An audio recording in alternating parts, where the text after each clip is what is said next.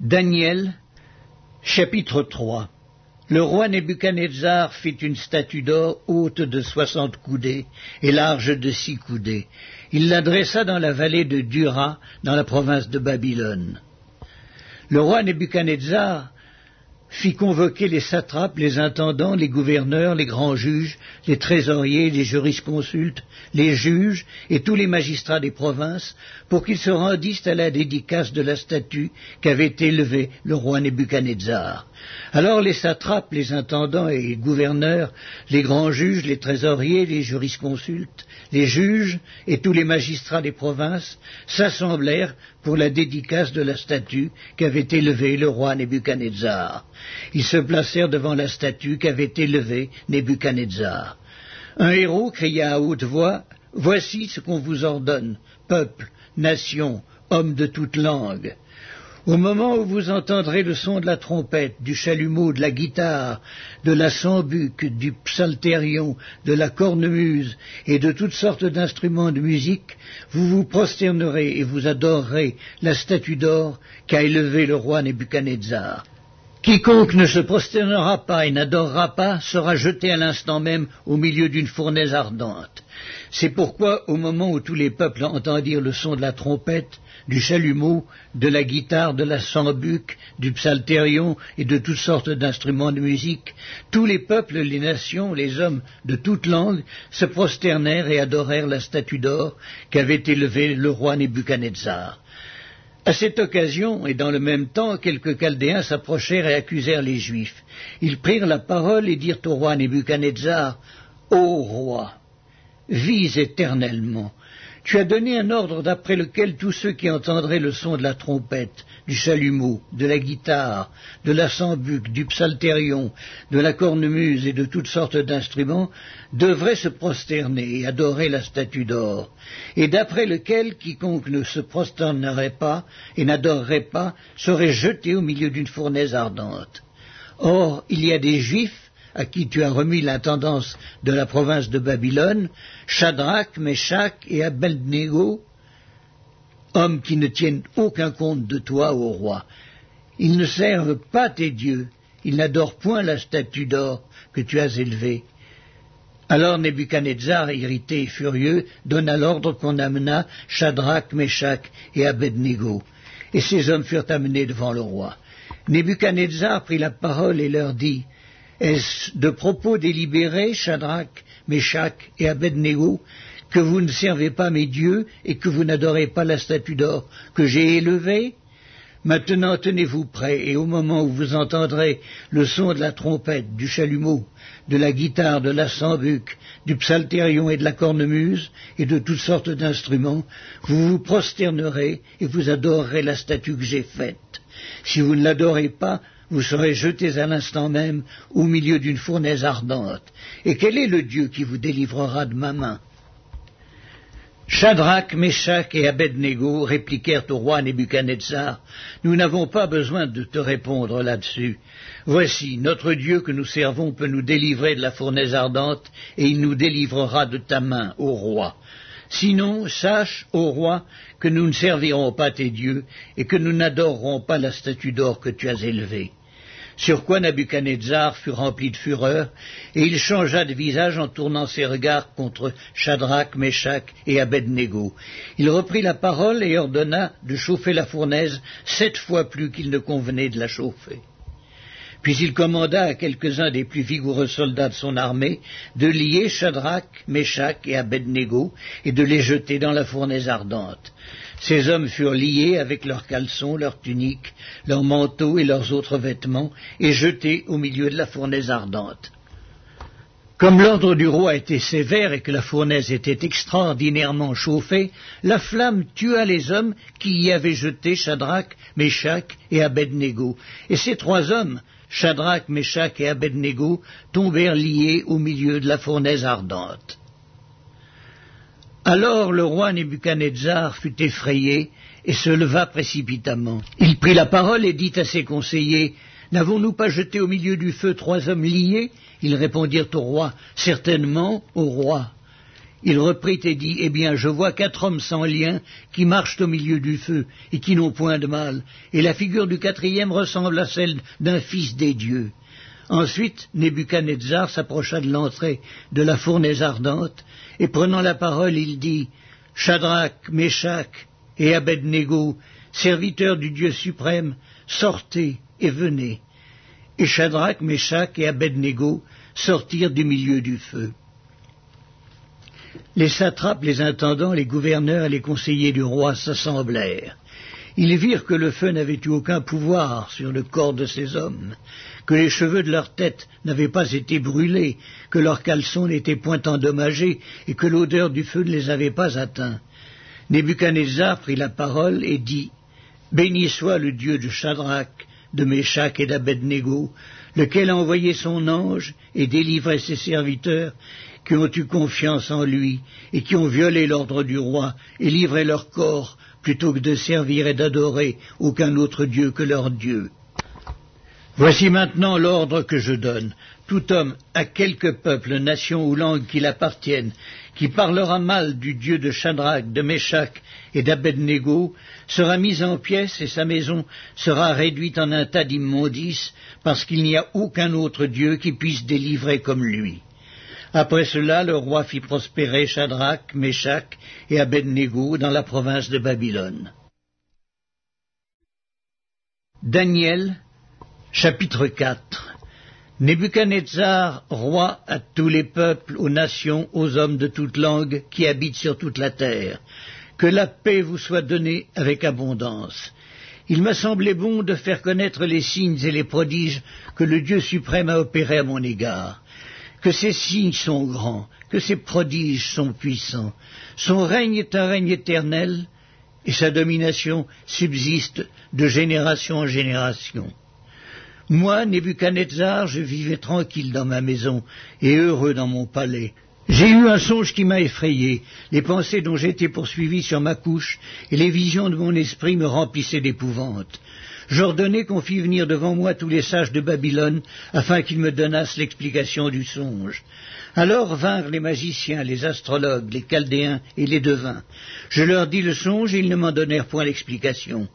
En dernier lieu se présenta devant moi Daniel, nommé Belshazzar, d'après le nom de mon Dieu, et qui a en lui l'esprit des dieux saints. Je lui dis le songe.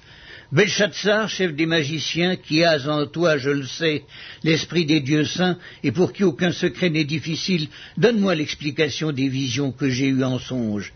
Voici les visions de mon esprit, pendant que j'étais sur ma couche. Je regardais, et voici, il y avait au milieu de la terre un arbre d'une grande hauteur.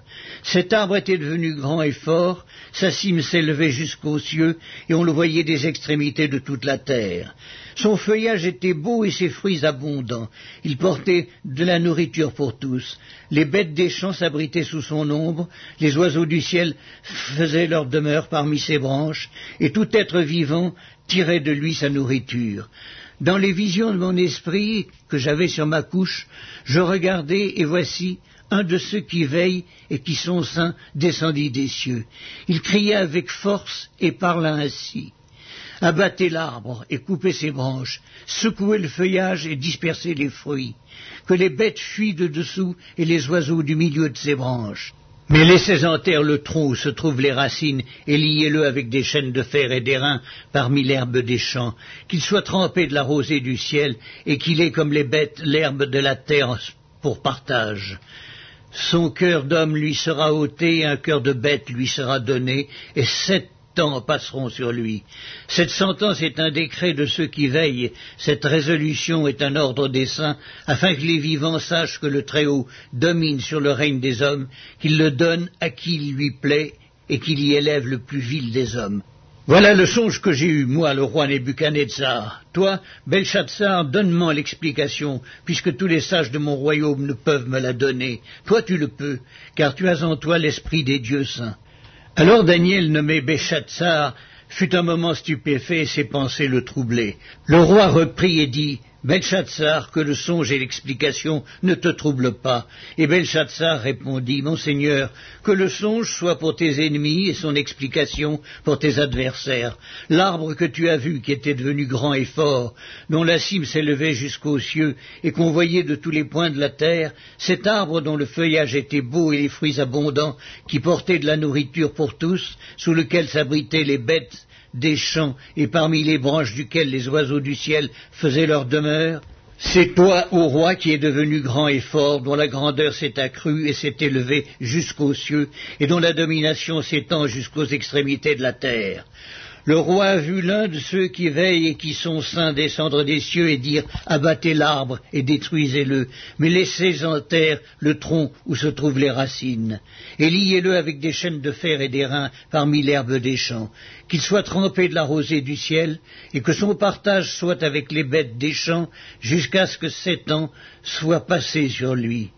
Voici l'explication au roi, voici le décret du Très-Haut qui s'accomplira sur mon Seigneur le roi. On te chassera du milieu des hommes, tu auras ta demeure avec les bêtes des champs, et l'on te donnera comme au bœuf de l'herbe à manger. Tu seras trempé de la rosée du ciel, et sept temps passeront sur toi jusqu'à ce que tu saches que le Très-Haut domine sur le règne des hommes et qu'il le donne à qui il lui plaît. L'ordre de laisser le tronc où se trouvent les racines de l'arbre signifie que ton royaume te restera quand tu reconnaîtras que celui qui domine est dans les cieux. C'est pourquoi, ô roi, puisse mon conseil te plaire. Mets un terme à tes péchés en pratiquant la justice et à tes iniquités en usant de compassion envers les malheureux, et tout ton bonheur pourra se prolonger. Toutes ces choses se sont accomplies sous le roi Nebuchadnezzar. Au bout de douze mois, comme il se promenait dans le palais royal à Babylone, le roi prit la parole et dit N'est-ce pas ici Babylone, la grande, que j'ai bâtie comme résidence royale, par la puissance de ma force et pour la gloire de ma magnificence? La parole était encore dans la bouche du roi qu'une voix descendit du ciel. Apprends, roi Nebuchadnezzar, qu'on va t'enlever le royaume. On te chassera du milieu des hommes. Tu auras ta demeure avec les bêtes des champs. On te donnera comme au bœuf de l'herbe à manger. Et sept ans passeront sur toi jusqu'à ce que tu saches que le Très-Haut domine sur le règne des hommes et qu'il le donne à qui lui plaît. Au même instant, la parole s'accomplit sur Nebuchadnezzar. Il fut chassé du milieu des hommes, il mangea de l'herbe comme les bœufs, son corps fut trempé de la rosée du ciel, jusqu'à ce que ses cheveux crussent comme les plumes des aigles, et ses ongles comme ceux des oiseaux. Après le temps marqué, moi, Nebuchadnezzar, je levai les yeux vers le ciel, et la raison me revint. J'ai béni le Très-Haut, j'ai loué et glorifié celui qui vit éternellement, celui dont la domination est une domination éternelle, et dont le règne subsiste de génération en génération. En ce temps-là, la raison me revint, la gloire de mon royaume, ma magnificence et ma splendeur me furent rendues. Maintenant, moi, Nebuchadnezzar, je loue, j'exalte et je glorifie le roi des cieux, dont toutes les œuvres sont vraies et les voies justes, et qui peut abaisser ceux qui marchent avec orgueil. Premier épître de Pierre, chapitre 2 Rejetant donc toute malice et toute ruse, la dissimulation, l'envie et toute médisance, désirez comme des enfants nouveau-nés le lait spirituel et pur de la parole, afin que vous croissiez par lui, si vous avez goûté que le Seigneur est bon. Approchez-vous de lui, pierre vivante, rejetée par les hommes, mais choisie et précieuse devant Dieu. Et vous-même, comme des pierres vivantes, édifiez-vous pour former une maison spirituelle, un saint sacerdoce, afin d'offrir des sacrifices spirituels agréables à Dieu par Jésus-Christ. Car il est dit dans l'Écriture, Voici, je mets en Sion une pierre angulaire, choisie, précieuse, et celui qui croit en elle ne sera point confus. Son honneur se montre donc pour vous qui croyez. Mais, pour les incrédules, la pierre qu'ont rejetée ceux qui bâtissaient est devenue la principale de l'angle, et une pierre d'achoppement et un rocher de scandale.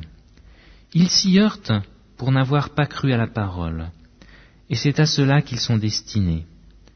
Vous, au contraire, vous êtes une race élue, un sacerdoce royal, une nation sainte, un peuple acquis, afin que vous annonciez les vertus de celui qui vous a appelé des ténèbres à son admirable lumière. Vous qui autrefois n'étiez pas un peuple, et qui maintenant êtes le peuple de Dieu, vous qui n'aviez pas obtenu miséricorde, et qui maintenant avez obtenu miséricorde. Bien-aimés, je vous exhorte, comme étrangers et voyageurs sur la terre, à vous abstenir des convoitises charnelles qui font la guerre à l'âme. Ayez au milieu des païens une bonne conduite, afin que là même où ils vous calomnient, comme si vous étiez des malfaiteurs, ils remarquent vos bonnes œuvres, et glorifient Dieu au jour où il les visitera.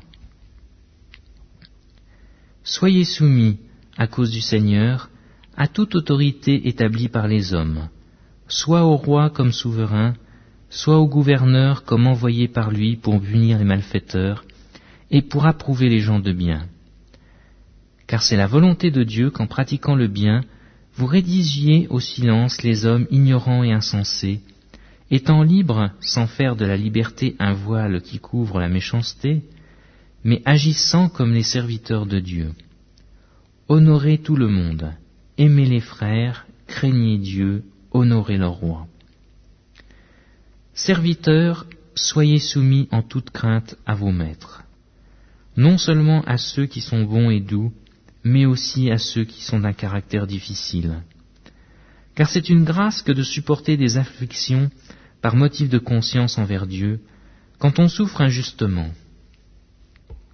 En effet, quelle gloire y a-t-il à supporter de mauvais traitements pour avoir commis des fautes? Mais si vous supportez la souffrance lorsque vous faites ce qui est bien, c'est une grâce devant Dieu. Et c'est à cela que vous avez été appelés, parce que Christ aussi a souffert pour vous, vous laissant un exemple, afin que vous suiviez ses traces. Lui qui n'a point commis de péché, et dans la bouche duquel il ne s'est point trouvé de foudre. Lui qui, injurié, ne rendait point d'injure, maltraité, ne faisait point de menaces, mais s'en remettait à celui qui juge justement, lui qui a porté lui-même nos péchés en son corps sur le bois, afin que, morts au péché, nous vivions pour la justice. Lui, par les meurtrissures duquel vous avez été guéris, car vous étiez comme des brebis errantes. Mais maintenant, vous êtes retournés vers le pasteur et le gardien de vos âmes.